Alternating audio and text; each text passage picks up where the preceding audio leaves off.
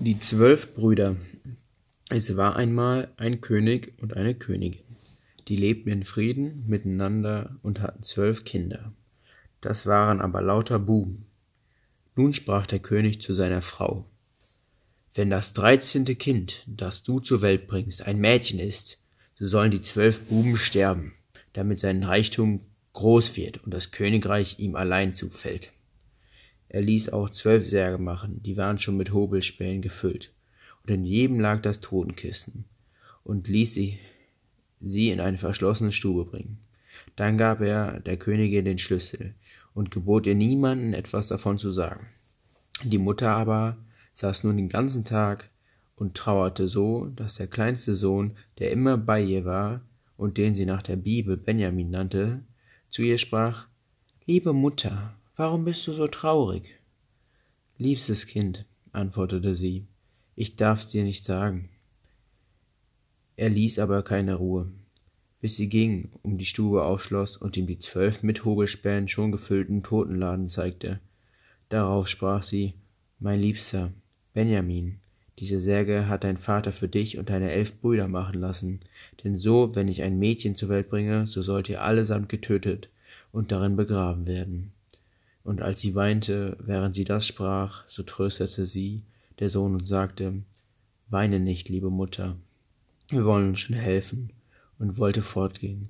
Sie aber sprach, Geh mit deinen elf Brüdern hinaus in den Wald, und einer setze sich immer auf den höchsten Baum, der zu finden ist, und halte Wacht und schau nach dem Turm hier im Schloss. Gebär ich ein Söhnlein, so will ich eine weiße Fahne aufstecken, und dann dürft ihr wiederkommen. Gebär ich eine Töchterlein, so will ich eine rote Fahne aufstecken, und dann flieht fort, so schnell ihr könnt. Und der liebe Gott behüte euch. Alle Nacht will ich aufstehen und für euch beten. Im Winter, dass ihr an einem Feuer euch wärmen könnt. Im Sommer, dass ihr nicht in der Hitze schmachtet. Nachdem sie alle Söhne gesegnet hatte, ging sie hinaus in den Wald. Einer hielt, um der anderen wacht saß auf der höchsten Eiche und schaute nach dem Turm. Als elf Tage herum waren und die Reihe an Benjamin kam, da sah er, wie eine Fahne aufgesteckt wurde. Es war aber nicht die weiße, sondern die rote Blutfahne, die verkündigte, dass sie alle sterben sollten. Wie die Brüder das hörten, wurden sie zornig und sprachen, sollten wir um eines Mädchen willen den Tod leiden? Wir schwören, dass wir uns rächen wollen. Wo wir ein Mädchen finden, soll sein Blut fließen. Darauf gingen sie tiefer in den Wald hinein, und mittendrein, wo er am dunkelsten war, fanden sie ein kleines verwünschtes Haus, das leer stand. Da sprachen sie, hier wollen wir die wohnen, und du, Benjamin, du bist der Jüngste und Schwächste, du sollst daheim bleiben und Haus halten. Wir anderen wollen ausgehen und Essen holen.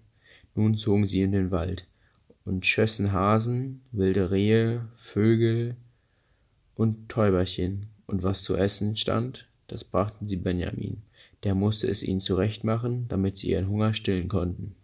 In dem Häuschen lebten sie zehn Jahre zusammen, und die Zeit ward ihnen nicht lang. Das Töchterchen, das ihre Mutter, die Königin, geboren hatte, war nun herangewachsen, was gut von Herzen und schön von Angesicht, und hatte einen goldenen Stern auf der Stirn. Einmal, als große Wäsche war, sah es darunter zwölf Mannshemden und fragte seine Mutter, Wem gehörten diese zwölf Hemden? Für den Vater sind sie doch viel zu klein.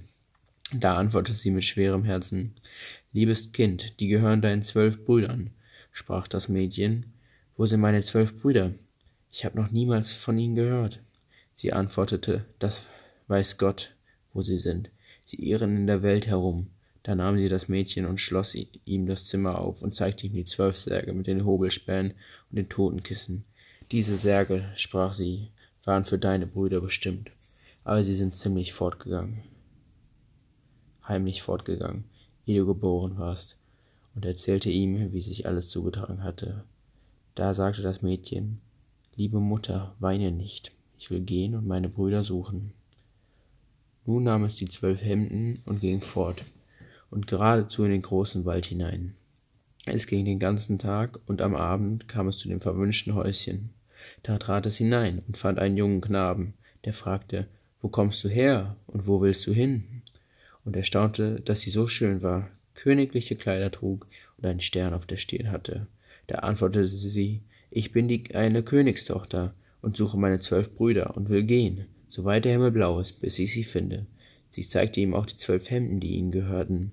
Da sah Benjamin, dass es seine Schwester war und sprach, Ich bin Benjamin, dein jüngster Bruder. Und es fing an zu weinen vor Freude. Und Benjamin auch und sie küssten und herzten einander vor großer Liebe. Hernach sprach er, liebe Schwester, es ist noch eine Vorbehalt, da wir hatten verabredet, dass ein hier jedes Mädchen, das uns begegnete, sterben sollte, weil wir um ein Mädchen unser Königreich verlassen mussten. Da sagte sie, ich will gerne sterben, wenn ich damit meine zwölf Brüder erlösen kann.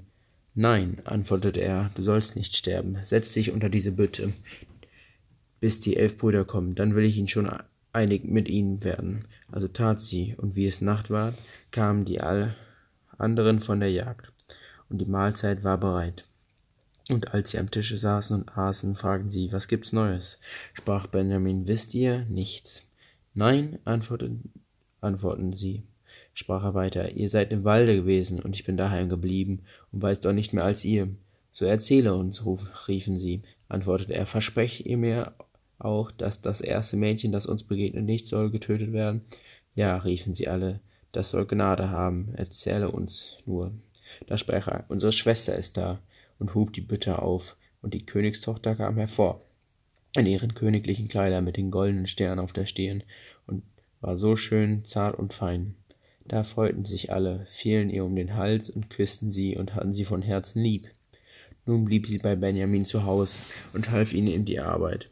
Die Elfe zog in den Wald, fing Gewild, Rehe, Vögel und Täuberchen, damit sie zu essen hatten, und die Schwester und Benjamin sorgten, dass es zubereitet wurde. Sie suchten das Holz zum Kochen und die Kräuter zum Gemüse und stellten die Töpfe ans Feuer also dass die Mahlzeit immer fertig war, wenn die Elfe kam. Sie hielt auch sonst Ordnung im Häuschen und deckte die Bettlein hübsch weiß und rein, und die Brüder waren immer zufrieden und lebten in großer Einigkeit mit ihr.